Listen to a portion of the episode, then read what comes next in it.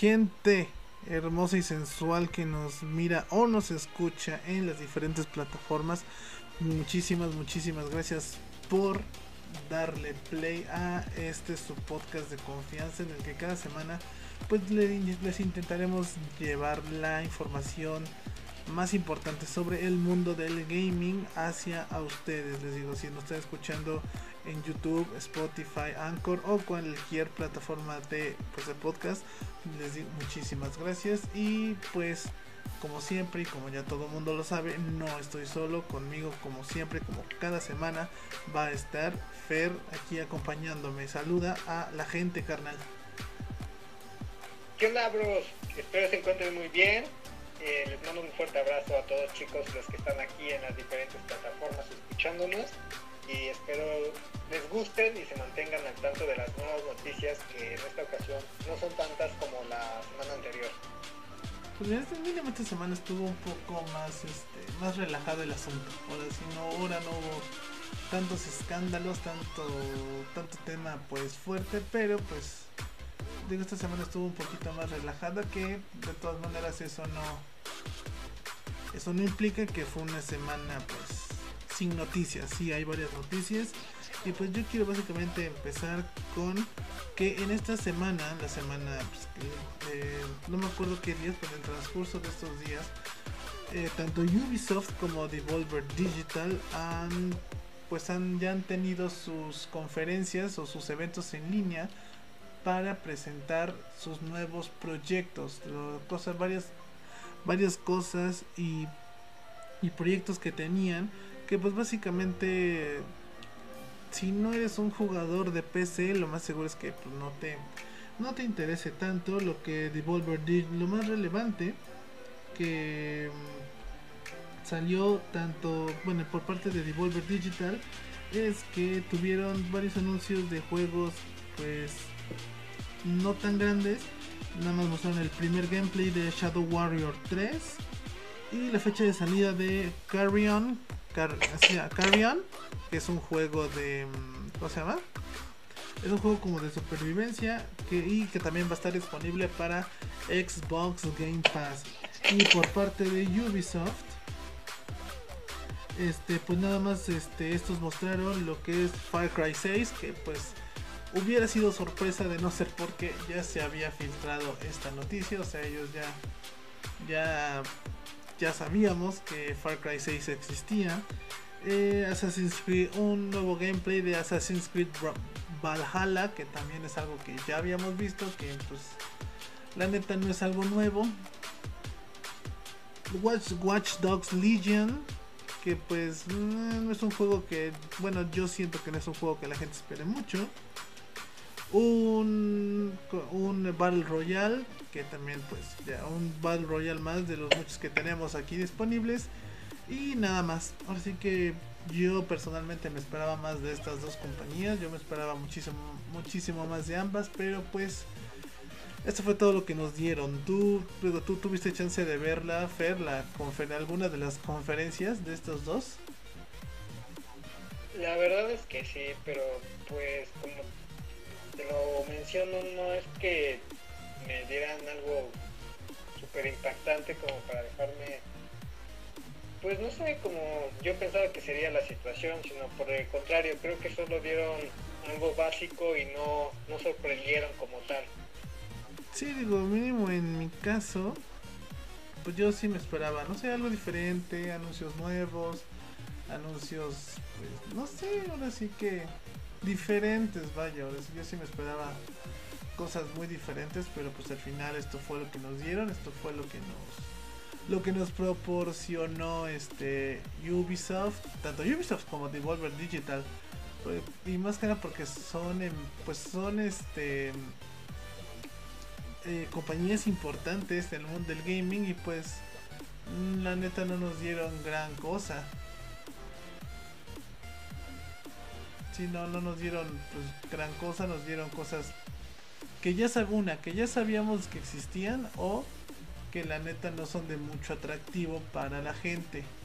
Mínimo, digo, lo digo mínimo por este, lo digo, bueno, digo, yo lo digo mío por parte de Ubisoft. La neta yo sí me esperaba muchísimo más de Ubisoft porque pues es una empresa importante, es una empresa que pues sí necesita un poquito de pues un poco de producto nuevo porque no hay nada no hay nada nuevo no hay nada este diferente. Que de hecho incluso también hubo una que otra polémica por parte de Ubisoft que ya tocaremos más adelante. Pero pues les digo yo mínimo sí me esperaba algo diferente me esperaba más y pues yo creo que nos han quedado un poco mal las dos compañías no solamente Digo, no solamente Ubisoft, sino Devolver también. Digo, no sé si tú, tú sí, no sé si tú esperabas algo, algo diferente. Pues ahora sí que sí me esperaba algo un poco más diferente de lo que anunciaron.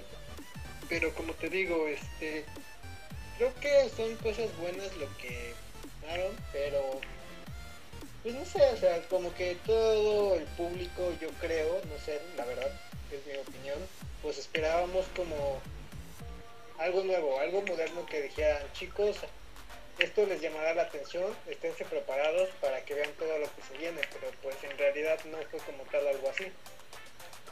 Pues no, así que, pues digo, mínimo de mi parte sí me, sí me sentí decepcionado por parte de estas dos compañías.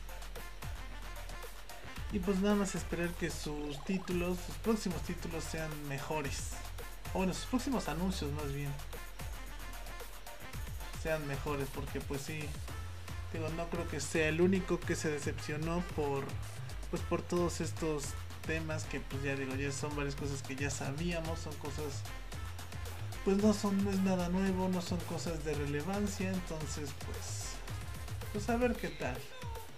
A ver qué nos espera para ambos, que de hecho también hubo, pues ahora sí que Ubisoft estuvo más que nada en el, pues en la vista de todo mundo, porque tuvo diferentes problemas.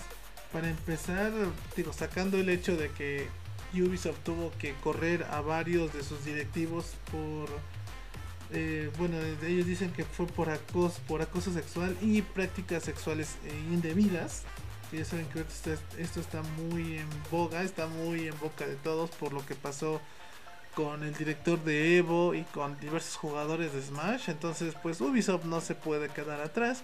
Y les digo, corrió a diferentes director, directivos por exactamente las mismas cuestiones.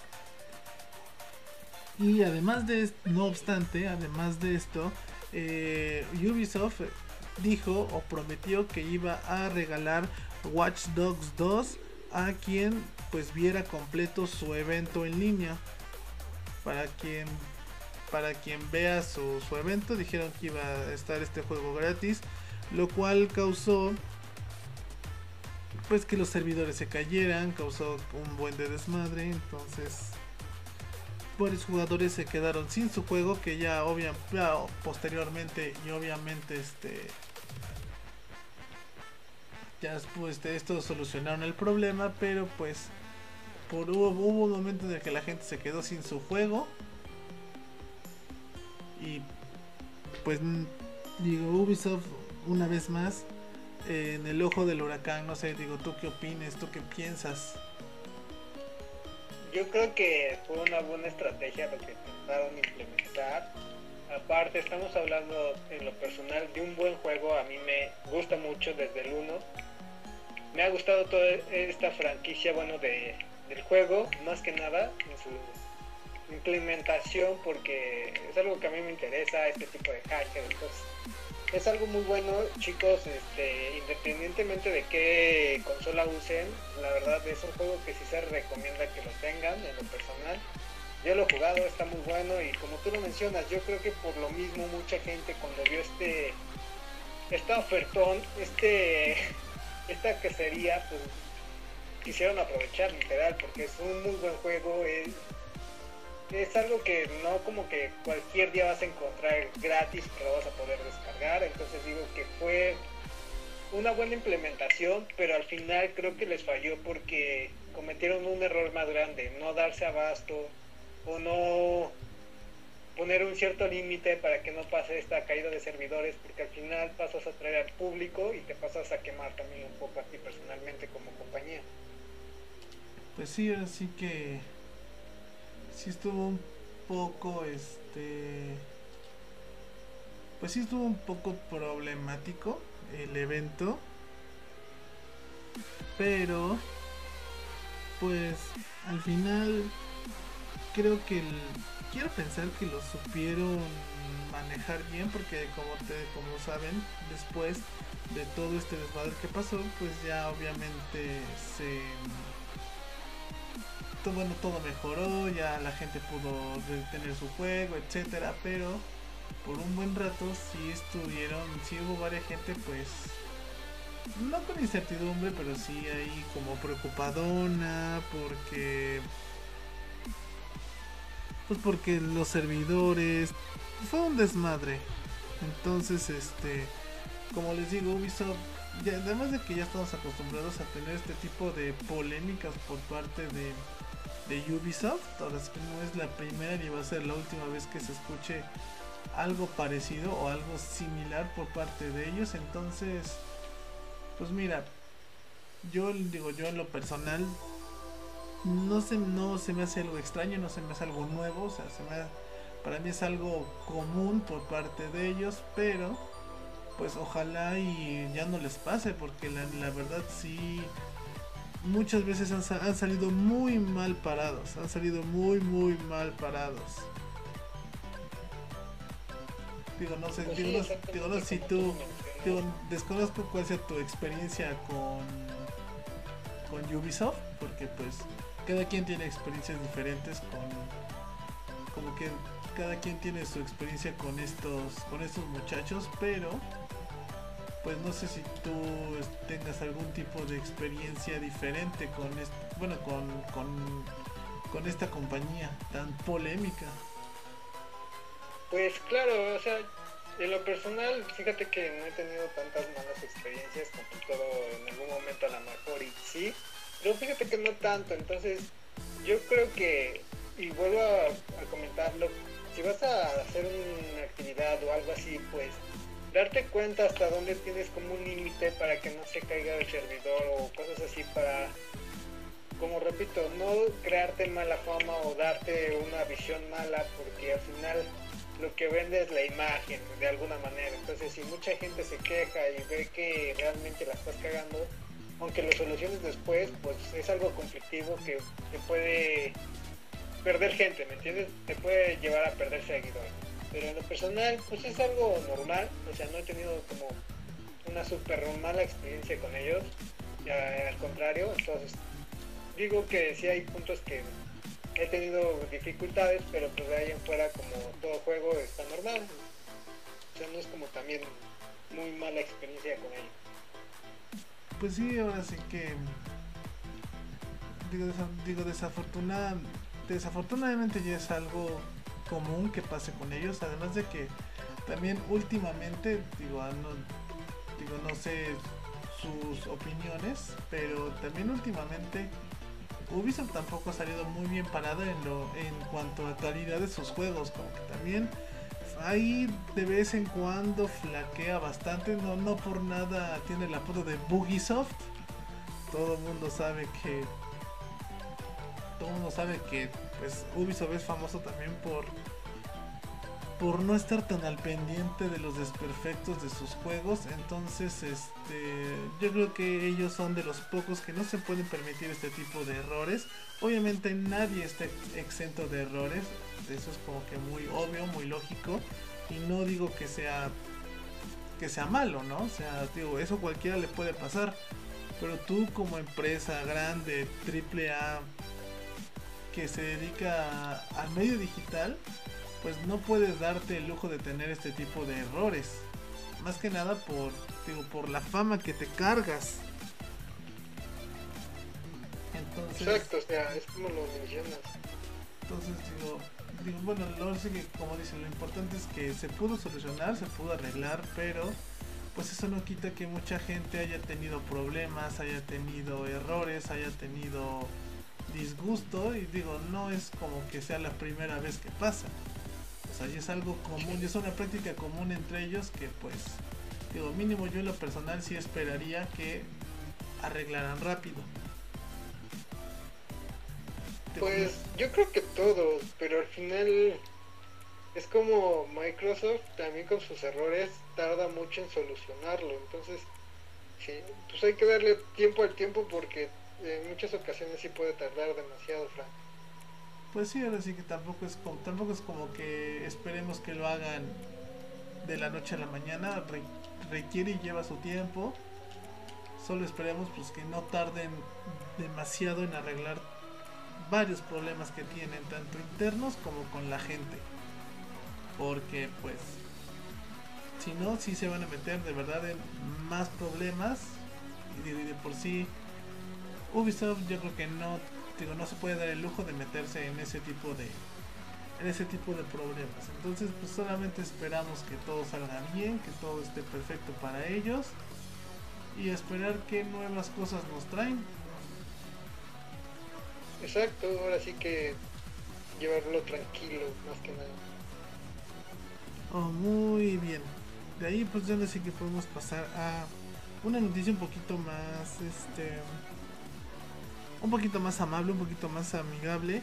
Y es que eh, varios rumores decían que Cyberpunk 2077, este pues juego que es muy esperado por muchos, que literalmente es de los juegos más importantes de ese año, bueno, más bien de este año, pues digo, varios rumores decían que este juego iba a salir para Game Pass.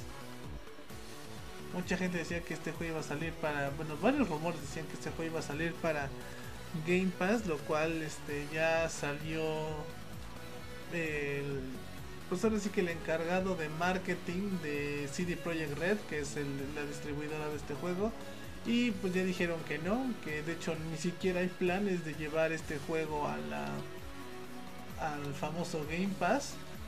Entonces todo esto fue básicamente un, un rumor, fue un algo algo incierto que pues yo creo que a muchos sí les afecta porque la verdad digo, Cyberpunk es un título que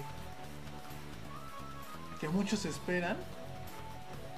Y, ahora imagínate que para los de Game Pass estos pudieran este estos pudieran disfrutarlo en pues ahora sí que en Game Pass yo quiero yo creo que hubiera sido una buena una buena exclusiva pero pues no al, al parecer estos fueron simples rumores digo no sé si tú, bueno, si tú los alcanzaste a escuchar o los alcanzaste a leer.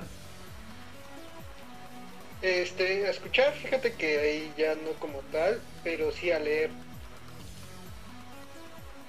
¿Y tú si esperabas este ver, bueno, ver a Cyberpunk en Game Pass o o tú si eres un poco más realista? bueno, yo te soy sincero. La verdad es como que no se me hacía algo tan atractivo como para que pues, lo hicieran, o sea, es algo que a mucha gente le gusta, pero como que en lo personal a mí yo no lo veía, o sea, no sé por qué, o sea, como que no me lo creía. Sonaba muy improbable, vaya. Exactamente, esa es la palabra correcta. Como que dije, no, esto no me convence, no creo que sea tan real, entonces no le presté tanta atención como tal. Pues no me sonaba, bueno, mínimo a mí no me sonaba tan loco porque pues al final Xbox ha gastado mucho dinero en pues ahora sí que en tener exclusivas, en tener ese tipo de juegos en sus filas. Entonces por lo mismo la verdad a mí no se me haría descabellado que hubiera incluso que hubiera pláticas, a lo mejor no se a lo mejor no se concretaron, pero yo quiero pensar, yo quiero pensar que sí hubo este, pláticas, sí intentaron convencer a la desarrolladora de meter su juego a Game Pass, pero pues, como dice, al final no se concretó nada y pues ya es que no, no que no pasa nada. Simplemente fue un rumor que pues yo creo que a muchos usuarios de el Game Pass pues sí los sí los ha de haber decepcionado. Digo, y porque no es cualquier juego, Cyberpunk es de los juegos más esperados de este año. Es de los juegos más que la gente más espera. y tenerlo en Game Pass y yo creo que sí hubiera sido un gran golpe una para Microsoft en sentido positivo y para PlayStation en sentido negativo porque pues sí es algo digo a lo mejor poco probable pero que a la gente sí le emocionaba entonces pues que de hecho también tendríamos que ver y pensar en qué juegos se vienen para Game Pass porque este servicio yo siento que es de las mejores ideas que ha tenido las mejores ideas que ha tenido Microsoft en los últimos años. Es algo muy popular, es algo que la gente uno de los servicios que la gente más consume, entonces digo, no sé si tú tengas Game Pass. Eh, bueno, la consola ya se venció realmente, o sea, ya no lo tengo. Pero la verdad es que chicos se los recomiendo porque independientemente de qué juegos suban, la verdad es que siempre vas a tener algo nuevo, te dan buenos beneficios, aunque hay parte de cosas que son negativas, pero la mayoría son beneficiosas, entonces si pueden adquirirlo, ahora sí que yo se lo recomiendo porque eh, vas a tener juegos gratis y aparte vas a poder disfrutar de otras cuestiones que pues ahora sí que te dejan como limitado, ¿me entiendes? Ya. digo, es, digo, yo creo que sí una, una idea, una muy buena idea por parte de Microsoft el poner pues digo, como un como un Netflix de videojuegos, yo creo que es como que la mejor manera de representarlo, como un Netflix de videojuegos para la gente. Y eso le ha, pues ahora que sí le ha dado bastante popularidad a Microsoft entre la gente tengo varios amigos que pues la neta sí sí tienen el Game Pass y la neta dice que hay juegos buenos, hay juegos clásicos, hay de todo. Hay literalmente hay, de, todo en Game Pass. Perdón que te interrumpa. Lo mejor de que tiene ahí en parte son lo que viene siendo los Gears. O sea, tiene el más reciente. O sea, eso es algo que se respeta, es algo muy bueno. Tienen el Tekken, entonces la verdad referente, si hablamos de puro juego en el Game Pass, la verdad es que tiene muchas cosas buenas respecto y ya no tienes que estar como que comprándolo todo el tiempo, solamente pagarlo mensualmente y ya con eso tienes los juegos que tú buscas, porque sí tiene un buen catálogo. ¿Qué digo? Tiene juegos clásicos de juegos clásicos de Xbox, tiene estrenos, de hecho creo que Gear 5 salió en, salió en Game Pass en su momento, entonces digo esto como es, esto no es mención pagada ni nada, ni es gol, pero la verdad sí pues sí les recomendamos mucho el si estén, si estén sus posibilidades el tener game si tienen un Xbox con este tener el Game Pass porque la verdad es algo muy bueno, es algo muy efectivo que yo creo que les ayuda a sacar mayor provecho de su consola. Entonces, digo, es algo, es algo que yo les recomiendo, es algo que en mi opinión es un gran, gran producto. Y pues eso es una gran oportunidad para jugar viejos clásicos, para jugar este juegos nuevos, darle oportunidad a otros géneros, etcétera, ¿no? digo, mínimo de mi parte, o bueno, es lo que yo pienso. Aunque soy jugador de Nintendo, ustedes saben, soy muy fan de Nintendo, por eso no quita que también sea muy fan de otras, de, pues, de otras consolas. Y les digo, mínimo Game Pass si se me hace una idea muy buena, si es algo que sí me, sí me atrae, si es algo que, digo, yo sí yo sí contrataría, que yo sí tuviera, que si tuviera chance sí lo, sí lo tendría. Pero pues está, ya ustedes sabrán y ustedes me podrán dar la, ustedes me podrán decir mejor que nadie si de verdad vale la pena o no el Xbox Game Pass, ¿va? Este, pues ahora sí que otra noticia que salió esta, bueno, pues yo que como noticia que salió esta semana es este pues ahora sí que básicamente es eh, Riot Games eh, todo, yo creo que la mayoría conoce a esta desarrolladora y pues ahora sí ahora sí que sí estuvo muy metida en el ojo del huracán sí estuvo muy este pues muy ocupada porque y más que nada causó mucha polémica porque les digo, esta semana sacó un pack de skins personalizables, o sea, diferentes, este,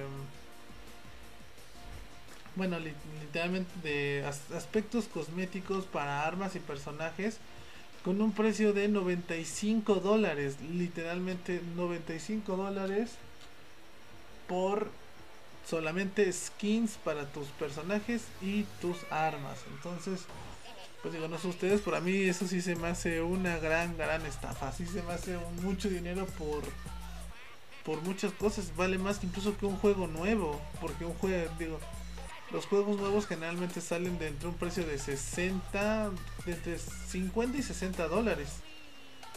Y que te cobren un pack de skins por 95 Estás hablando de que ahí son. Ah, son aproximadamente.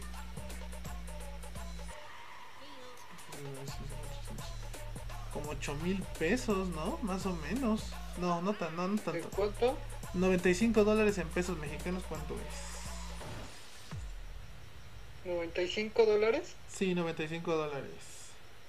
1900, casi los 2000. Casi 2000 pesos. A 1900 pesos, ahora sí que. Digo, hay juegos que salen en. Hay juegos nuevos que salen más baratos que eso. Muchos juegos más, muchos juegos que salen muchísimo más baratos que eso. Entonces, pues la gente como que sí alzó el grito al cielo y pues sí, digo, tú gastarías 95 dólares en skins, ver. La verdad, te soy honesto, se me hace algo muy exagerado, o sea, como que preferiría comprar con ese dinero un juego nuevo, como por ejemplo el de Miles Morales, a comprar puros skins, ¿me entiendes? O puro material extra de otro juego de esa cantidad. La verdad no considero, yo, yo no lo considero viable, es algo que para mí no, no es que no valga la pena, pero para mí se me hace algo caro no sé, para cada, cada chico si le encanta ese juego, a lo mejor para ellos no, pero para mí en lo personal no. Pues sí, le digo, la neta, para, para mí tampoco es algo muy, muy viable. De verdad es que no, está muy, pues sí, está muy, muy, muy lejos de algo que yo gastaría por pues ahora sí que por, por eh, contenido estético, todavía si todavía si fuera por un juego nuevo o cosas así, pues es bueno, va, ¿no? A lo mejor Riot va a sacar un juego nuevo en 95 dólares, dices, o sea, igual es carísimo, pues es bueno, es un juego completo. Pero 95 dólares única y exclusivamente por las skins, dices, oye, eso, eso para mí ya se me hace abuso perdón que lo interrumpa, prefiero comprarme el, ahora sí que The Last of Us, la colección, que comprarme solamente puras skins. Están al mismo precio. Creo que incluso la edición de coleccionista de The Last of Us salía como en 95 o 100 dólares. O sea, literalmente puedes, te puedes comprar la edición de colección de estos juegos por el mismo precio que skins personalizables para tus pues para tus personajes. Por eso, la verdad, yo también estoy muy. Digo, a lo mejor si eres. No dudo que va a haber alguien que lo compre, porque siempre hay gente que lo va a comprar. Pero digo, mínimo esto es, digo, esto es hablando por mí, es algo hablando por mí mismo, que la verdad es algo que yo no haría, que yo no compraría, ¿por qué? Porque es demasiado dinero solamente por elementos estéticos si de por sí 200 pesos por el pase de batalla de Fortnite ya se me hace caro, ahora imagínate casi 2000 pesos por lo mismo. Pues sí, es lo que te digo, para mí es algo muy, muy, muy caro que creo que es la Remamut.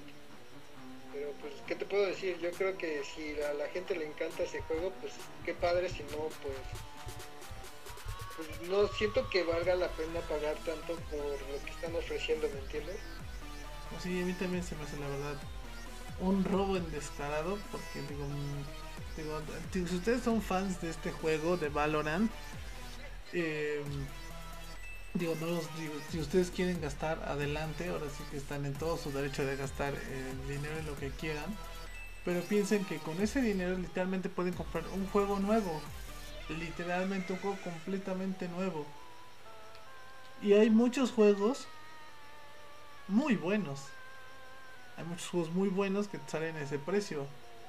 Puedes incluso apartar juegos este pues sabes que juegos nuevos que vayan a salir puedes apartarlos etcétera entonces sí exacto aparte no sé no se me hace algo muy viable siento que es mucho dinero pues a mí demasiado literalmente demasiado dinero para tan poco pues sí, exacto. Pues sí, literalmente es y ni siquiera es como que digas, ah, bueno, por ejemplo, Mortal Kombat que sacó su expansión de Aftermath, que literalmente son más personajes, es una ampliación del modo historia, es muchísimas cosas más. Y es bueno, vale la pena. Y creo que, creo que costaba como 20, 30 dólares, algo así. Bueno, digo, a mí no se me hacía, no se me hacía tan caro. Pero digo, pero ahora en tener, gastar tanto dinero solamente en ese tipo de cosas, pero mínimo si es algo que a mí se me haría algo, no sé, algo, no ilógico, pero sí algo muy poco viable, digo, mínimo para mí. Pues es lo que te digo, yo tampoco. Y de todas maneras, si ustedes son fans de este juego de Valorant, y si ustedes si les llama la atención este paquete de skins, pónganlo ahí abajo en los comentarios, los estamos escuchando, siempre los leemos. Y pues también sí es interesante saber su punto de vista. Digo, ¿ustedes gastarían tanto dinero en única y exclusivamente elementos pues personalizables?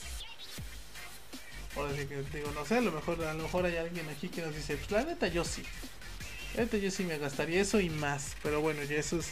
Eso ya es de cada quien, ¿no? Pues yo creo que ya nos podemos pasar como que a nuestras notas rápidas. que literalmente, ya saben, digo la noticia y damos nuestra opinión lo más rápido posible. Obviamente luego a veces nos a veces nos este pues hablamos de más, ahora literalmente luego este nos ampliamos un poco, pero pues lo importante es que ustedes también tengan su, propio, su propia opinión y también que tengamos tiempo para pasar a la noticia, pues hace que la noticia más importante de esta semana va. Va. me parece perfecto, Y pues ahora es que vámonos. Empezamos básicamente con que Microsoft anuncia su evento digital por el anuncio de diversos juegos que será el 23 de julio. Creo que cae miércoles, me parece miércoles o jueves, no estoy muy seguro, por cualquiera de esos dos días. ¿Tú qué dices? Este, ¿Vas a ver el evento? Sí, yo creo que ahora sí me llama la atención, digo, puede haber algo bueno y pues ya veremos. Es, pues ahora, sí que yo también, lo, pues ya la verdad sí es algo que espero, sí es algo que me da muchas ganas de... Algo que me, sí, sí me da muchas ganas de, de ver qué onda. Y de hecho, si, si ustedes quieren, si ustedes gustan, si está, si ustedes les place, podemos hacer, así como la presentación de PlayStation 5, también podemos hacer un, un podcast especial hablando de todo lo que se anuncie en este evento. Entonces, si ustedes quieren ese, bueno, si quieren ese evento especial, si quieren ese podcast especial, déjenos en los comentarios y díganos si a ustedes les gustaría, ¿va? Eh, de ahí eh, Phil, Phil Spencer, el famoso tío Phil, director de Microsoft, dice que tiene el total apoyo de todos los mandamas de Microsoft, porque pues, obviamente no es el único, hay, hay diferentes personas atrás de él. Y pues dice, él dice que tiene todo el apoyo de todas estas personas y que tiene cartera abierta para comprar todos los estudios que pues que él quiera siempre y cuando obviamente sean redituables. La verdad, yo pues sí es al, eso demuestra la gran confianza que le tiene la gente, pues ahora sí la gente de Microsoft hacia Phil Spencer y pues no sé, tú, la verdad este señor me cae muy bien. Este es, tiene mucho carisma con la gente, no sé tú qué opines. Pues, no sé, como que... no, no, sabría decirte, o sea, como que no tengo eh, en esa historia o en ese punto de las noticias rápidas como que una opinión muy certera, ¿me entiendes? Pues digo, mínimo, digo, yo, yo sí, bueno, por lo que se ha visto de, de él, digo, de Phil Spencer, sí se ve que es alguien centrado, se ve que es alguien inteligente y que, pues digo, si, si la gente de Microsoft le está dando esa confianza, pues yo creo que también nosotros debemos tenérsela. Y además de que también ha dado bastantes resultados. Literalmente ha dado bastantes, bueno, bastantes buenos resultados a la gente de Microsoft. Entonces, pues yo la neta también es una persona a la cual le tengo mucha confianza. Entonces, pues vamos a ver qué tal, ¿no? Y... Pues sí, o sea, yo, yo creo que está muy padre, o sea, es algo que puede llevar a cosas buenas, pero no te puedo dar como que un punto bueno, un punto negativo, no nada, porque realmente, pues, primero necesito ver cómo se va a conducir todo esto para poder ver qué onda y poder opinar. De momento solo puedo decir que es algo interesante, es algo que llama la atención y hasta ahí, no puedo dar como que otro punto o otro criterio yo creo que los más, este, la gente más beneficiada en esto son la, es la gente de Xbox, es la gente de Microsoft, que pues obviamente entre más estudios y más desarrolladores tengan en sus filas, va a haber muchísimos más juegos y va a haber muchísimo más contenido para Xbox. Entonces, pues básicamente yo creo que los que salen ganando son ellos. En lo personal es como que algo conflictivo, ¿me entiendes? Porque imagínate, no sé si sabes, o no sé si estamos hablando de del momento de que si se compra cierta compañía, pues por ejemplo Mortal Kombat puede dejar a lo mejor de cierta manera aparecer para Play, ¿no? Entonces es como algo que digo, no, no, ojalá que no, porque creo que está muy bien como está ese aspecto. Pero bueno, como tú dices, tú lo ves desde el aspecto como lo vería, no sé, por ejemplo, Sony. Pero por ejemplo, si fueras alguien de Microsoft, alguien que juega en Xbox, pues sí te daría hasta más gusto. Porque al final, eh, además de que Sony tampoco se queda atrás, apenas compró Sony no tiene mucho que compró Insomnia Games, que es una gran, gran desarrolladora. Entonces, este digo, yo creo que está, digo, esto es una buena noticia más que nada para, lo, para los de Xbox, para la gente que juega en Xbox de Microsoft. Entonces, pues, digo, ya ustedes sabrán a quién apoyan, si son de Microsoft o de Sony, o incluso de Nintendo también, déjenlo ahí en los comentarios, porque ya saben que Fer, pues, es de Sony, yo soy de Nintendo, nos falta alguien de Xbox para, como, para completar la trifuerza así chingona. Pero pues ya. No, es que sea completamente de Sony, solo digo que a veces, este, por ejemplo, yo hay juegos que literal en cómo se la jugabilidad me gusta más en Xbox y la jugabilidad en ciertos otros me gusta en Play. No sé, a lo mejor soy raro, soy mamador, como tú lo quieras ver, pero es así.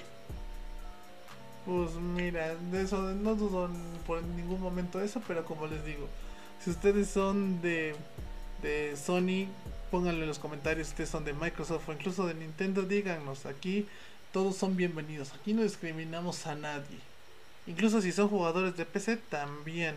Que yo creo que también también es una buena noticia para los jugadores de PC, ya que Microsoft no solamente se enfoca en Xbox, sino también le da mucha prioridad a el PC gaming. Entonces, pues ya veremos qué más pasa con este asunto, ¿ok? Em, un mod de Dark Souls 3 para PC lo ha convertido en un shooter de tercera, en un third person shooter o en un shooter de tercera persona. O sea que ahora se puede pasar Dark Souls con un AK-47 disparándole a todo mundo como pinches loco. Digo, no sé si tú jugaste Dark Souls 3, ¿crees que esto haría el juego más fácil? Porque yo he escuchado que he escuchado que varias gente que dice que este juego lo va a hacer va a hacer que Dark Souls se vuelva más fácil. Pero no sé. Mm, o sea, la verdad, yo creo que ahí depende mucho de las personas. O sea, no creo que a lo mejor lo que a ti se te hace fácil, a mí se me hace difícil en algunas cosas, o así viceversa. Yo creo que depende de la persona, o sea, a lo mejor a muchos se les hace fácil, pero a algunos sí les cuesta trabajo. Entonces, yo digo, doy una opinión general, o sea, no podemos decir que todos, pero en lo personal yo siento que sí, o sea, sí es algo fácil, pero es pero fíjate que es uno de esos juegos que me gusta, no sé por qué, o sea, independientemente de todo, es algo de lo que me gusta, no sé. Ajá, son esos juegos difíciles pero que te entretienen, como el Cuphead. Exacto. No te digo, mínimo Entonces, yo... Ajá. Ajá. Yo considero que es un buen juego, yo la verdad digo... Eh, puede haber algunos momentos donde sea fácil, pero algunos momentos donde sea difícil. No lo sé y depende mucho de cada persona. Pero la opinión, a mí me atrae ese juego, no sé qué tiene que me gusta. Yo creo que es algo que todo mundo queremos, ¿no? Como que es muy difícil, pero como uno como videojugador dice, lo tengo que jugar. De hecho, incluso estoy pensando muy seriamente en comprarme el Dark Souls, el remaster de Dark Souls para Nintendo Switch entonces, pues ya y después vemos. Pero por lo mientras, si ustedes quieren un juego, bueno, un, una vista diferente de este juego como lo es Dark Souls, pues ahora sí que pruébenlo y díganos qué tal está. Les digo, es un, imagínense pasarse Dark Souls con un, con un rifle, con un fusil, con cualquiera de esas armas, pasarse Dark Souls, que yo, pues yo creo que va a ser muchísimo más fácil. Entonces, Digo, si alguno de ustedes ya lo probó o lo quiere o lo llega a probar, pónganoslo ahí abajo en los comentarios y díganos qué tal va. Ah, otra, pues otra notita así rapidona es que pues igual nota igual nota tristona que es que eh, Ennio, Morricone Morricone creo que se pronuncia eh, es un compositor italiano, eh, ha fallecido eh, en esta semana. Y básicamente esta persona es muy importante para el mundo del gaming, ya que su música influyó o está fuera. Bandas sonoras de diversos juegos están fuertemente influenciadas por este, por este señor. Juegos como Red Dead Redemption 1 y 2, Metal Gear Solid 5, Ground Zeroes, Banjo Kazooie y Mario Plus Rabbids Kingdom Battle son algunos de los juegos que tomaron inspiración en composiciones de este señor pues para crear sus bandas sonoras. Y obviamente tanto Red Dead Redemption, Metal Gear, Banjo Kazooie, todos estos juegos sabemos que también son famosas por tener una gran banda, una gran gran banda sonora, entonces digo, no sé tú qué tú qué pienses sobre eso, Fer, pero mínimo a mí sí se me hizo pues como ya sabe que la muerte de alguien siempre es un siempre es un tema triste siempre es un tema pues muy pues, pues muy triste, muy difícil de tocar y más cuando se trata de alguien que ha que ha influido tanto en el mundo del gaming. Digo, no sé tú qué opines. La verdad es que sí es algo como impactante, yo creo que para muchos en el aspecto no solo de juegos, sino de ambiente personal, porque creo que generaba un buen contenido, creo que lo que hizo lo hizo de una manera sin igual y pues la verdad como que reemplazarlo de alguna manera sí va a costar un poco de trabajo. Es como todo, yo creo que no, pues yo creo que nadie busca reemplazarlo porque porque incluso hubo muchas personalidades del gaming que lamentaron su partida, tales como todo Rockstar, Rockstar Games, que saben, sabemos que son los desarrolladores de Red Dead Redemption, fueron unos de los que pesó más este fallecimiento. También Hideo Kojima, eh, diferentes, digo, gente importante del medio reconocía el trabajo de este señor. Entonces, pues como les digo, más que nada es eso, que digo, siempre es triste y siempre es mal, siempre es, pues sí, triste, si es difícil tocar el tema sobre el fallecimiento de alguien. Y más cuando es este tipo de personas que influyeron mucho en diversas personas. Entonces, pues lo único que nos queda es que si alguien era fan o alguien conocía a este señor, pues lamentamos mucho su partida. Obviamente siempre está el pésame en la gente que lo conocía, pero pues ah, yo creo que también algo bueno, positivo, es que su música pues va a estar ahí para siempre y, va, y hoy más que nada va a seguir inspirando a mucha gente, a muchos compositores y a mucha gente del medio la va a seguir inspirando. Entonces, pues básicamente, pues, pues básicamente era eso. Digo, no sé si tú tengas otra cosa que decir. La verdad es que es algo interesante, o sea, suceso, la verdad es algo muy importante, algo triste. Y finalmente yo solamente quiero decir que pues como todo tiene un inicio, todo tiene un final y pues va a ser recordado durante mucho tiempo por muchas personas y sobre todo por los juegos en los que estuvo presente y veremos qué pasa futuramente con este aspecto, ¿no? O sea, literal no puedo decirte más, pero en lo personal sí es un poco triste y lamentable lo que pasó. Pues sí, es como les digo, digo, siempre es triste cuando alguien de este índole fallece, pero pues como dicen ahora sí que esto pues esto continúa y como como todo el mundo sabe su trabajo va a seguir influenciando a muchísimos compositores artistas y desarrolladores entonces pues ojalá pues tenga un muy buen descanso y ya muy pronto ya tarde o temprano lo vamos a volver a ver entonces no hay, entonces ahora sí que no, no hay que ponernos tristes por esto, ¿no? Eh, otra igual noticia así rapidona. El 15 de julio llega un clásico de Super Nintendo al servicio de Nintendo Switch Online y es Donkey Kong Country, uno de los mejores juegos de la consola definitivamente desarrollado por Rare, Rare, ¿cómo se pronuncia? Por Rare este va a llegar el 15 de julio al sistema pues al sistema de consola virtual de Nintendo Switch Online. ¿Tú jugaste Donkey Kong Country? Fer? Ah, claro. Es un, bueno, para mí es como algo clásico. Un buen juego, la verdad. Digo, es más, si ustedes quieren ver la campaña, ya sea en YouTube o en directo, déjenoslo en los comentarios y pues vamos a considerarlo mucho porque la neta les digo, es un este juego es un clásico entonces, pues digo, si ustedes quieren verlo en tanto en directo, tanto en stream como en YouTube, déjenlo, déjenmelo ahí en los comentarios y pues a ver qué tal va. Eh, igual otra noticia, pues no tan triste, pero sí es triste. El juego de Castlevania que sacó, bueno, que, que salió para móviles, ya tiene básicamente los días contados y este cerrará definitivamente el, el día 9 de septiembre y según por pues, por diversas por declaraciones no tan claras, según se dice que va a cerrar por varias circunstancias, que es básicamente que a nadie le gustó. Entonces, pues digo, no sé, de hecho, ¿tú sabías que había un juego de Castlevania para móviles? Yo la verdad no estaba ni enterado. Eh, fíjate que sí, sí me enteré, pero como tal no me di el tiempo de checarlo, para qué les voy a mentir chicos, pero en lo personal es un poco eh, gracioso y lamentable porque digo, cuando ya quieres jugarlo y que llegue la noticia de que ya van a cerrar, es, como de, uy, no, así no se puede, qué chiste.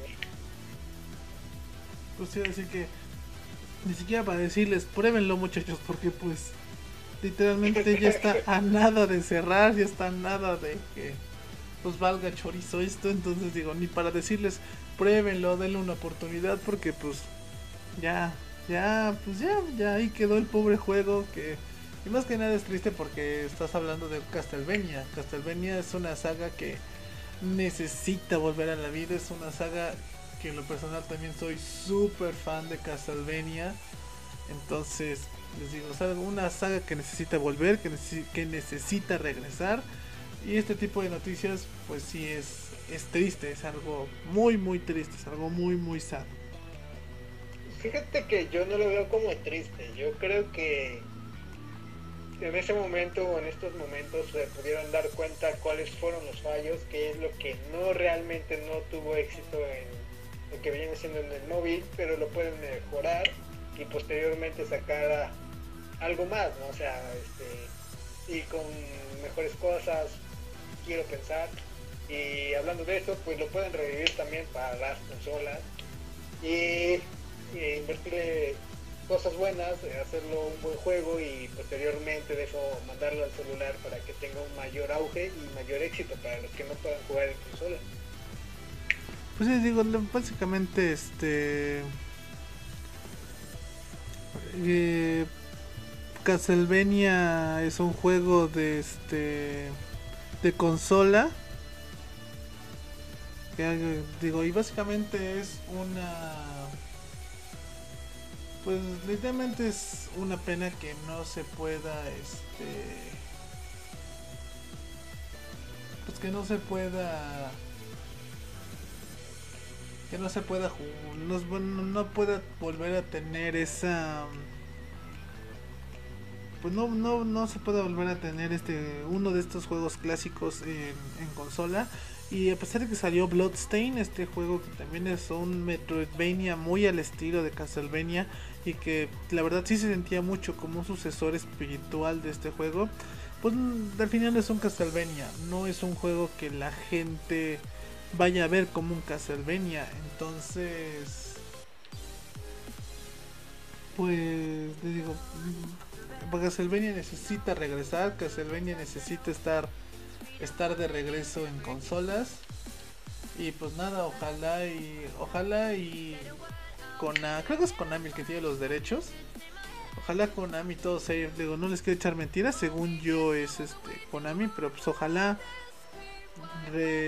pues recupere la recupera la cordura y sepa que esta que esta esta saga tiene que estar en consolas y tiene que revivir más que nada porque pues también no hay que olvidar que tanto Simon y Richter están en Super Smash Bros ahora sí que también es algo que hay que tomar mucho a considerar entonces nada más ahí se las dejo para que ustedes también digan me digan qué opinan acerca de pues acerca de Castlevania no eh, ah, otra noticia, Metacritic va a cambiar las reglas de la calificación de los usuarios para disminuir el eh, para disminuir aunque sea un poco el famoso review bombing que pues, si no saben qué es el review bombing es este es este entrar Metacritic y ponerle calificaciones muy bajas por razones incoherentes por cosas que no tienen ningún sentido entonces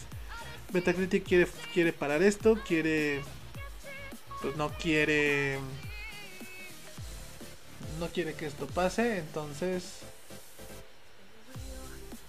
Pues digo, no sé si. Básicamente el caso más sonado de los últimos días ha sido el de The Last of Us Parte 2. Es el caso más sonado que ha, habido últimamente de review bombing. Eh, pero digo, no sé tú qué opines, este Fer, sobre esto. Pues la verdad yo creo que, bueno, a mí me llama mucho la atención. honestamente no te quiero mentir, me llama la atención. Pero, pues es que es eso, o sea, como que no vengo con una opinión muy, muy desgarradora o como que muy potente. Simplemente me llamó la atención, es algo curioso, es algo que que, no sé, es como, no me lo esperaba, pero pues, no sé, como que todavía estoy como procesando la, la noticia, ¿me entiendes? Todavía como que no la analizo bien. Pues, como también ya les habíamos dicho, a lo mejor un poquito tarde en el sentido de que, pues también eh, Metacritic va a implementar estos esto va, a implementar esto pues estas medidas justamente pero va a ser justamente después de lanzamientos importantes tales como Ghost of Tsushima Cyberpunk 2077 mm, Paper Mario and the Origami King entonces pues todas estas medidas digo van a van a pues van a ser tomadas después del lanzamiento de estos juegos entonces pues la neta no este no le veo mucho sentido a todo esto, pero pues gracias mínimo por intentarlo Metacritic. Mínimo mínimo mínimo se, se preocupó un poco por la gente, ¿no? Este, otra igual algo más, Cory Barlog, que todo lo más seguro es que todo el mundo lo conozca por ser el director de la famosa saga God of War. Este dio su opinión acerca sobre los costos de producción de los videojuegos y este aceptó que con el paso del tiempo estos van a tener que aumentar por, por obvias razones de la base de la tecnología y que que él prefiere que los costos de producción aumenten y, salgan un producto de calidad a que básicamente todo que los juegos se vuelvan un mar de microtransacciones entonces pues digo no sé digo, a mí se me hace pues lógica su declaración se me hace algo coherente digo no sé si tú pienses diferente eh, ¿Cómo que diferente? ¿En qué aspecto? Pues sí, o sea, si tú estás de acuerdo con él, no estás de acuerdo con él, pero digo, tienes alguna opinión diferente, estás de acuerdo, no sé. Ah, ok, ya, ya te entendí, es que yo me divagué por otro lado. La, la verdad es que yo creo que sí estoy de acuerdo, pero no al 100%, o sea, como que hay algo que me dice que necesito ver primero algo, pero Sí, o sea, yo creo que sí, sí estoy de acuerdo. No sé tú. Pero pues digo, no sé, bueno, no sé qué necesitas ver o qué necesitas que te digan. No, no es como que ver, sino es como que me convenza. no, sé cómo explicarlo, o sea, como que sí, sí estoy de acuerdo, pero como que hay una parte que dice no tan de acuerdo, ¿me entiendes? Pues bueno, yo creo que tú solito te entenderás y pues también ustedes allá en casita, en el carro, donde sea que nos estén escuchando, ustedes van a tener pues su propia opinión, ¿no? Eh, eh, con el juego de Spider-Man Miles Morales, este juego que pues que ya igual ya se confirmó que no va a ser la secuela del, de Spider-Man, sino va a ser como una ampliación de este juego, entonces para que no se vayan emocionando tantos, para que para que muchos no se vayan no se vayan emocionando tanto. Eh, pero bueno, eh, con este juego Sony ya presentó las cajas o cómo, cómo van a venir, cómo va a venir el formato físico de sus juegos y pues eh, es una caja blanca. Literalmente es no hay nada de maravilloso, no hay nada de nuevo en este en, esto y pues digo, no sé tú qué opines. Pero digo, la verdad, o sea, yo honestamente nunca lo vi como un juego completo, lo veía como una expansión y la verdad creo que es algo muy bueno, es algo que capta demasiado mi atención. O sea, yo soy muy fanático de Spider-Man, perdón chicos, pero o sea, yo creo que ese juego va a estar muy bien, está, no sé, va a dar muchas cosas de qué hablar, pero bueno. Y la presentación desde las cajas, pues creo que es algo interesante, es algo curioso porque al final, este, no es porque quiera ser culero ni nada con Sony, pero sus cajas parecían Blu-ray, películas de Blu-ray, güey. Entonces esto va a ser un toque especial, es algo que considero que va a estar genial. Pues digo, a mí se me hicieron la verdad muy simples, muy... Pues, literalmente muy X, yo me esperaba algo diferente. No sé, digo, no sé, tú. Pues es que básicamente con no sé, o sea, ¿tú a poco te gusta más la portada azul que ahorita tiene?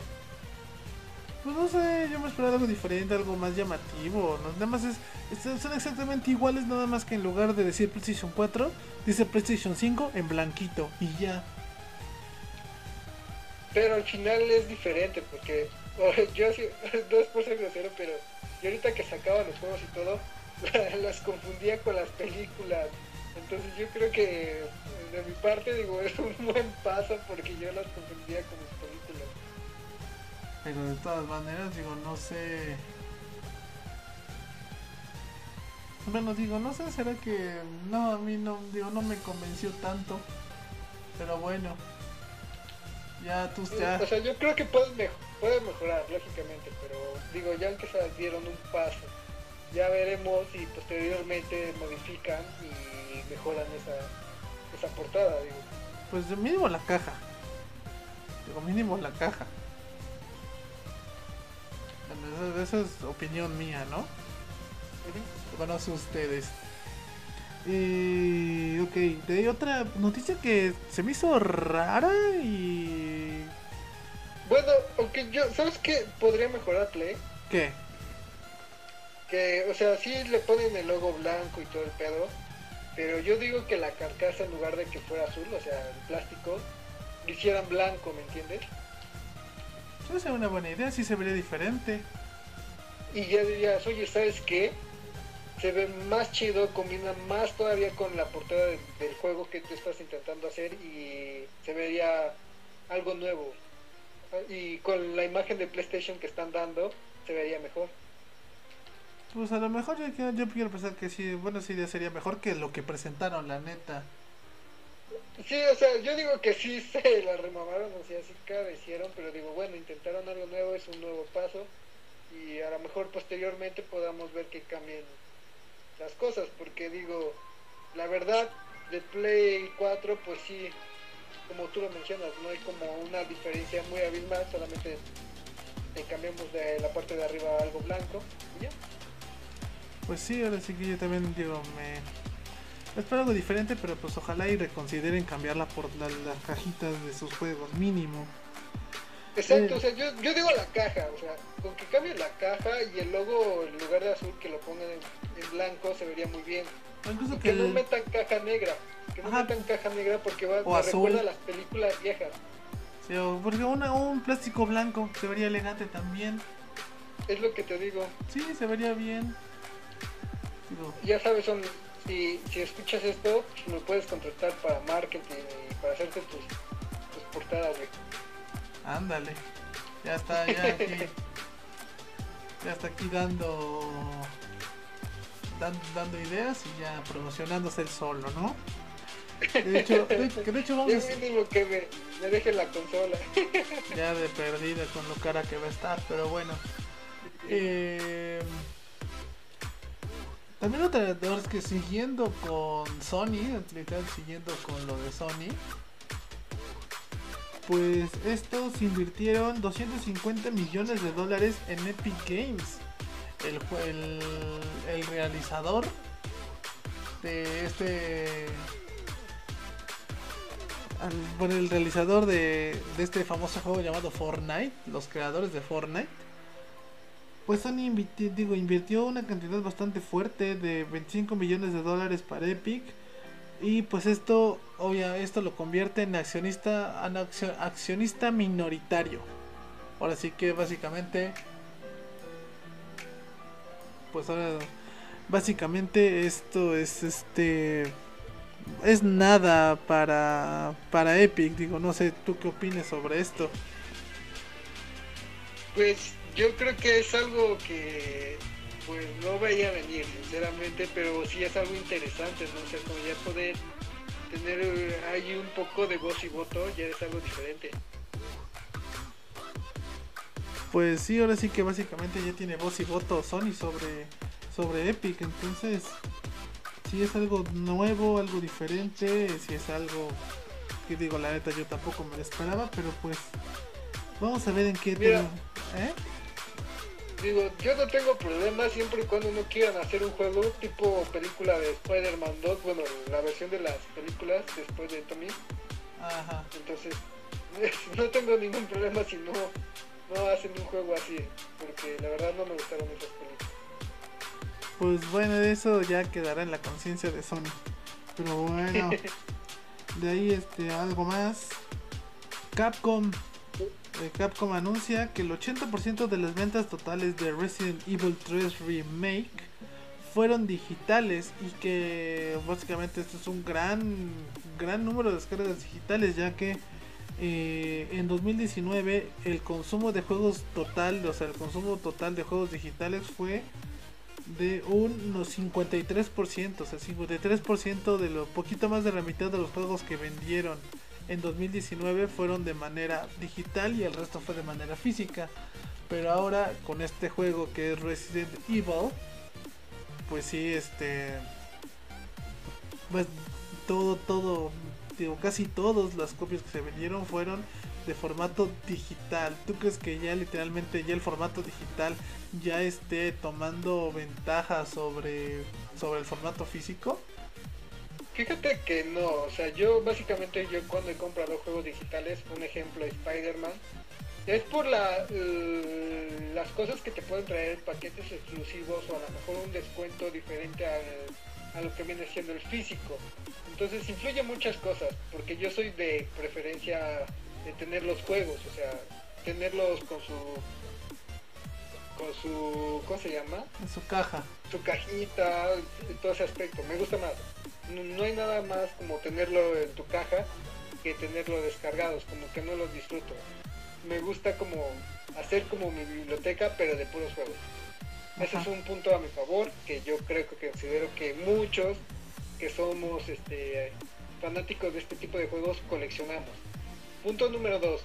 Sí puede tener ventajas, ¿por qué? Porque cuando tú lo comprabas, bueno, aquí en México anteriormente, hace un año, los juegos tenían buenos descuentos y aparte no te cobraban este como un interés.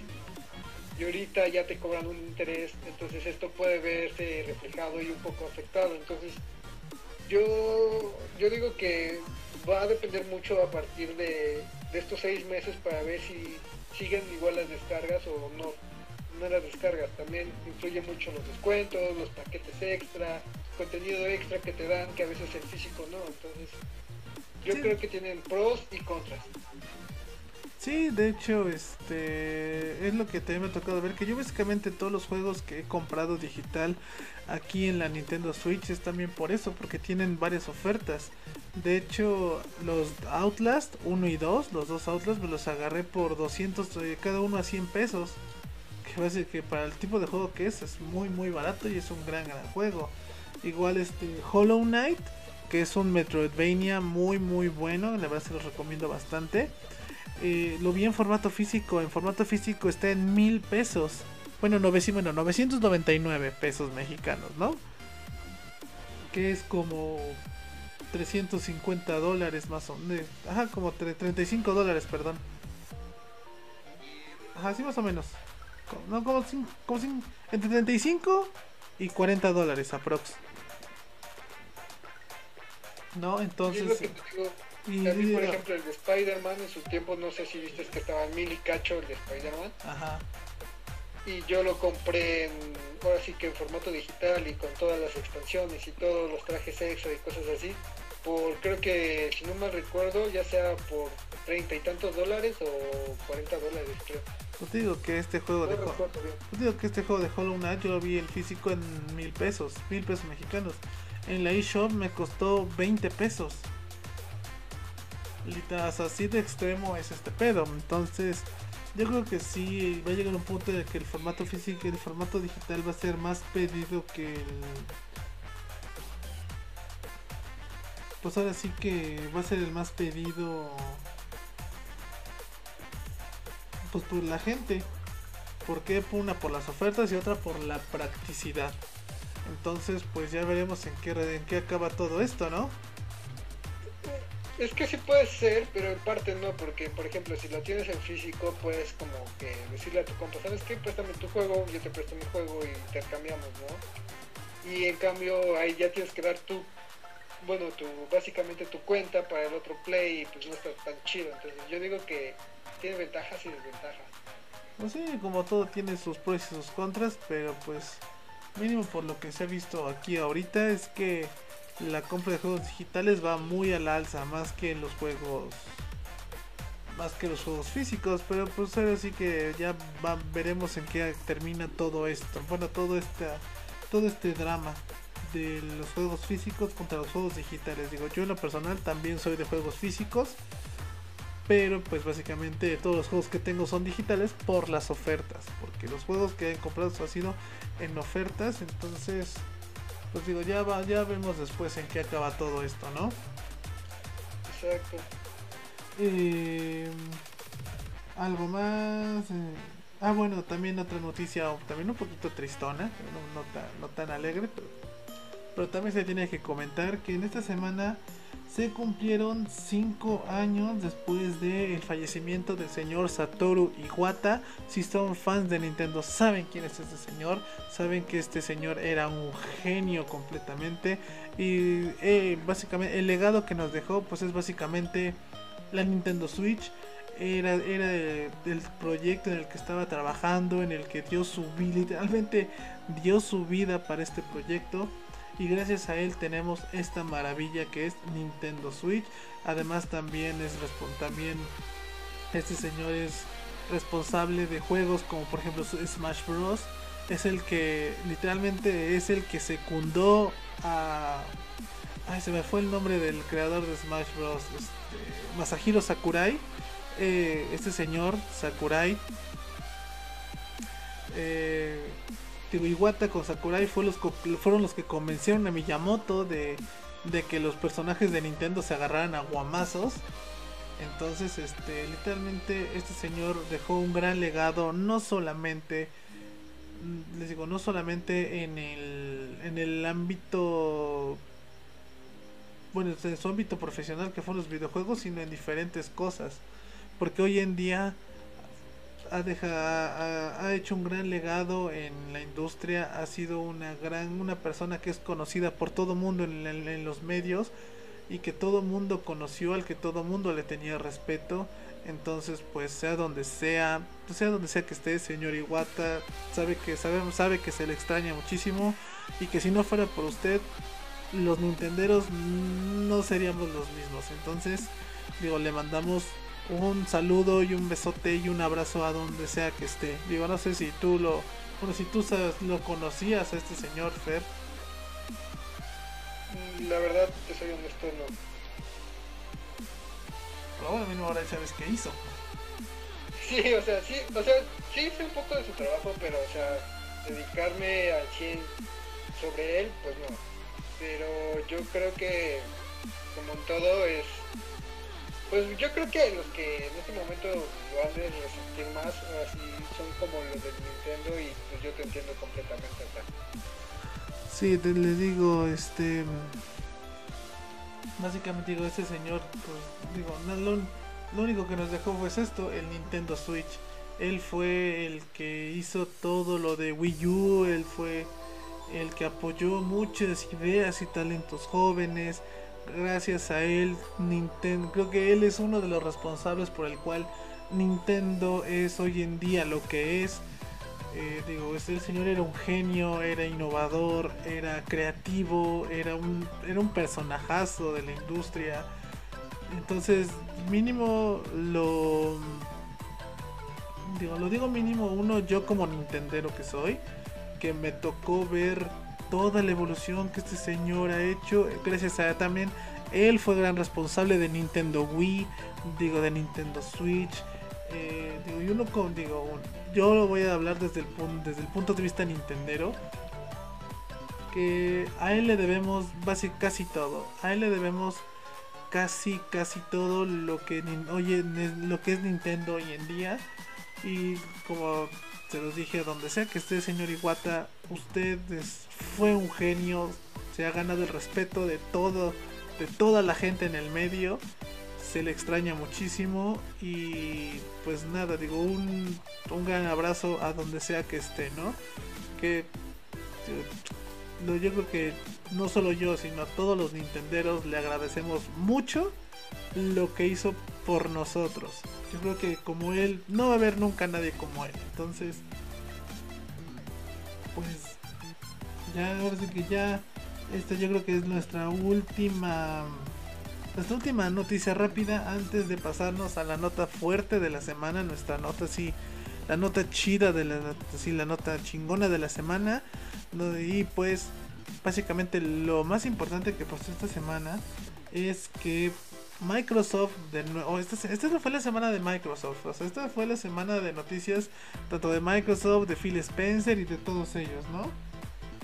Pues esta Microsoft es la principal interesada en comprar Warner Bros. Games. Eh, si no saben, este, bueno, si no están muy al tanto, la compañía de Warner Bros. va a vender esta como filial, como esta, esta rama de sus rama de su corporación que es la encargada de hacer videojuegos, etcétera. Y obviamente entre sus filas está, por ejemplo, Nether, NetherRealm Studios, que es la encargada de Mortal Kombat. Están, está, por ejemplo, este Warner Games también es el que hace los videojuegos de, de, de DC, tales como, como la serie Arkham, es desarrollada por ellos. Este, la serie de juegos de Injustice también es hecho por e, también fue hecho por ellos. Este, todos los juegos de DC todos los han hecho ellos, entonces es una rama muy importante, la verdad sí me asombró mucho que Warner quisiera venderla, pero pues ya está a la venta y el principal, el que está empujando más por este estudio, que incluye no solamente los derechos de los derechos de DC, sino también les digo de Mortal Kombat y de varias sagas importantes en el medio. La compra de este estudio sería pues monumental. Para quien sea que lo compre es una compra monumental. Y obviamente como les dije Microsoft es la principal interesada. Esta, esta filial de Warner está evaluada en aproximadamente 4 mil millones de dólares es lo que, lo que en lo que está evaluada y en lo que se está comprando y además otras tres, tres compañías interesadas en comprarla son Take Two Interactive EA, que ojalá EA no la compre porque ya sabemos cómo arruina EA las cosas. y Activision Blizzard. Son las. Estos son los cuatro. Pues las cuatro. Pues no quiero decir personas, pero sí las cuatro compañías que están empujando por todo el paquete que incluye este. Todo el paquete que incluye este, esto de Warner. Entonces Digo, no sé tú qué opinas, Fero, si tú... Bueno, ¿tú quién crees que se va a llevar el premio gordo? La verdad es algo complicado, este, personal. Sobre todo lo de Xbox, creo que es algo muy importante para ellos porque tendrían muchas exclusivas, ¿no? Pero, honestamente, es... Yo siento que los que están, para mí, entre dando y dando, pues es Microsoft eh, y ay, pues no, no sé. yo siento que Microsoft, si quiere cosas nuevas, innovadoras, es oportunidad, pero también es la oportunidad para los demás, cosa que para el público de Play les conviene, porque así no se quedarían sin algunos juegos. Pues yo siempre lo veo más que nada también por ese asunto, porque básicamente imagínate que juegos como Mortal Kombat y todo, eh, los de, por ejemplo, la serie Arkham, este, los juegos de Injustice, juegos así, que ahora pasen a ser exclusivos de Microsoft. Exacto, es lo que te digo. Por ejemplo, Batman es uno de los favoritos de mi persona de DC. Y verlo ya directamente solamente con Xbox, pues es algo que para muchos fans no les gustaría porque, por ejemplo, si los que son fanáticos de Play, pues lo verían mal. Por ejemplo, Mortal Kombat también es uno de mis favoritos y que solamente lo tenga este, Xbox no sé, por X o Y motivo no tenga la consola, también te va a dar en la torre. Por eso yo te digo que esos juegos sí como que deberían de quedar de manera libre, pero ya no sé, es que literal es una buena noticia para Xbox, o sea, literal, si los compra, ya tiene buenas exclusivas como Play, con el aspecto de Spider-Man, pero a mucha gente no le conviene. Pero le puede sacar beneficio porque así, aunque se vendan en diferentes consolas, podría sacarle provecho y sacar más dinero. Pues básicamente lo que lo que a mí me asombra, una, es la cantidad en la que está evaluada esta rama de, de Warner, digo, son 4 millones, 4 mil millones de dólares, ¿no? Es, no es como que ahorita te lo saque de la cartera, ¿no? O sea, es una cantidad fuerte de dinero y que mínimo yo como videojugador yo pensaría, por la fama de las sagas que tiene y todo eso, yo pensaría que es de las filiales que más reditúa para Warner. ¿Por qué? Porque tiene sagas muy importantes, tiene de estudios desarrolladores de gran calidad, sus juegos han gustado a mucha gente y pero, pero pues ahora sí que obviamente no somos miembros de, de Microsoft, de Warner ni nada y pues eh, yo quiero pensar que ellos saben lo que hacen y que esta que esta rama de, de, la compañía no les está dando los resultados que ellos esperarían. Entonces entonces digo no sé. Digo yo lo único lo único que espero es que estos de EA no la compren porque ya sabemos ya todo mundo sabemos que EA es una experta en cagar todo lo que toca. Star Wars, este, diversas franquicias también que eran buenas, pero que literalmente EA ha dejado, las ha dejado en la ruina. Eh, la verdad, yo lo único que espero es eso, que no que pues que no hagan no hagan una tontería literalmente que la es más si le compra Activision Blizzard yo voy a estar tranquilo porque ellos dos pues ahora sí que ellos dos saben lo que hacen Activision pues yo creo que ha quedado muy claro que ellos hacen un buen trabajo al igual que Blizzard Blizzard ha tenido sus tropiezos como todos pero yo siento que es alguien que entrega buena calidad Take Two también es alguien este bueno alguien con una buena calidad en sus juegos y Microsoft ni se diga. Pero digo, no sé, mínimo estas son las empresas que están interesadas en comprarla. Y te digo, mínimo yo, o sea, yo, yo, si fuera, no sé, si tú me preguntas, ¿tú cuál crees que sea la rama que más le deja a Warner? Obviamente eh, son unas son las películas, pero yo también hubiera pensado que algo fuerte en su, pues en su no decía en su catálogo, pero sí entre sus filiales eran los videojuegos. Porque juego que sacan, juego, bueno, no todos, pero la gran mayoría de juegos que sacan son un éxito. Digo, tal es ahorita lo más reciente, digo, tan solo la serie, la serie de los juegos de Batman, la serie Arkham, son grandes juegos y más, bueno, más recientemente Mortal Kombat 11, que también es un gran, gran juego. Mortal Kombat 11 es un gran juego de peleas. Entonces. Ajá. No, digo, sí es un grandísimo juego de pelea. Digo, entonces, este. Digo, no es, no es un. Digo, no son, no son cinco pesos, o sea, es mucho dinero que se va a invertir.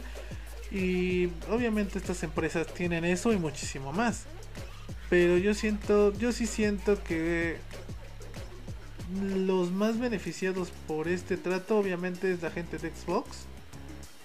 A lo mejor por eso no estoy tan convencido de que la compren. Bueno, no me gustaría que la compraran como dices también tú por lo mismo, porque a lo mejor los juegos de Batman, los juegos de Justice, Mortal Kombat, etcétera, todo lo que incluye Warner, los juegos de Harry Potter, pues pasarían a manos incluso lo más seguro es que a una a una exclusividad con Microsoft. Entonces, pues ahí vas a decir que hay que ver en qué termina todo este drama. Digo, no sé. bueno, es que es lo que te digo, o sea, yo siento que, bueno, si ya lo llega a comprar Microsoft, mínimo que deje libre los juegos y así obtendría más beneficios. Pues sí, ahora sí que digo, no sé si tú quieras eh, dar alguna otra otra información o decir alguna otra cosa a la gente bueno, más mínimo sobre este tema, porque vamos hora 22, entonces también para ir cerrando.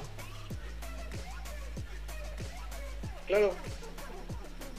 Ajá. Bueno chicos, yo les menciono una cosa, o sea, todas estas noticias son muy importantes, deben estar informados, qué bueno que nos escuchan en las diferentes plataformas y sobre este tema en específico yo digo que que Microsoft eh, no, no, sé si me daría tanto gusto que la comprara porque al final siento que que se perdería y se volvería exclusivos esos juegos y para mucha gente no nos quitarían entonces yo digo que si la compran mínimo que estén libres no se preocupen ya veremos qué pasa chicos y veremos quién apuesta más para estas compañías y esperemos que no la caguen pues yo lo único que espero es que EA no, no sea, sea. No, no, no sea EA. Es lo único que espero y lo único que pido. De ahí en fuera, que la compre quien quiera, ¿no? Sí, exacto. Pero bueno, pues yo creo que ya es buen momento para ir cerrando este episodio. Espero que les haya gustado, que se hayan que les hayan, que se hayan, pues que les hayan informado y que se hayan entretenido, ¿no? Digo, no sé si tú quieres agregar algo antes de irnos, Fer. Pues yo solamente les quiero decir, chicos, síganme en todas las redes sociales, síganos en todas las redes sociales, mejor dicho. vayan a Facebook, vayan a YouTube, vayan a Spotify, vayan a Patreon, creo que se llama la aplicación, ¿no, Fran? Sí, Patreon. Exacto, entonces vayan a todos, síganos, se pueden volver con colaboradores tan solo por un dólar. Pues chequen, hay muy buenas cosas que pueden obtener beneficios y sobre todo chequen en mi página La Luciérnaga Ciega lo de los sábados macuarros. Ya se subió el primer capítulo, es un, ¿cómo se puede decir? Un piloto porque ya está mejor estructurado y para este sábado vienen cositas nuevas. Y no se lo pierdan porque Frank tiene que cumplir un reto. Pues sí, decir que también agradecerles a todos por haber estado con nosotros. Sí, recuerden seguirnos en, mis redes sociales, Twitter, Facebook, Instagram. Todos me siguen como Franco MH. Recuerden que hacemos directos. Eh, de hecho, esto se está grabando completo y totalmente en vivo desde mi Facebook. Hacemos, como ya lo saben, hacemos directos en este en esta página de lunes a viernes a partir de las 10 de la noche. Sí, digo, síganos en las redes. Síganos en.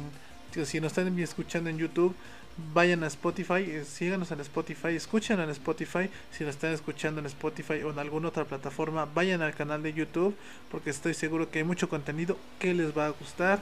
Como ya dijo Fer, también síganos en Patreon. Ya tenemos un Patreon en el cual desde un solo dólar, desde un dólar al mes, ustedes pueden tener diferentes beneficios tanto aquí en el podcast como en los directos de Facebook como en los videos de YouTube. Entonces dense una vuelta. Digo, si están viendo esto, si están viendo esto en YouTube, toda, toda, toda, todos los links y la información estarán en la, en la parte de abajo de la descripción de este video. Y si digo, si nos están escuchando en alguna otra plataforma, también les vamos a dejar por el vamos a dejar por ahí toda, toda la información y todos los links necesarios, ¿ok? Cuídense, ahora sí, cuídense mucho gente y nos vemos la próxima semana, ¿ok? Cuídense chavos, nos vemos. Adiós.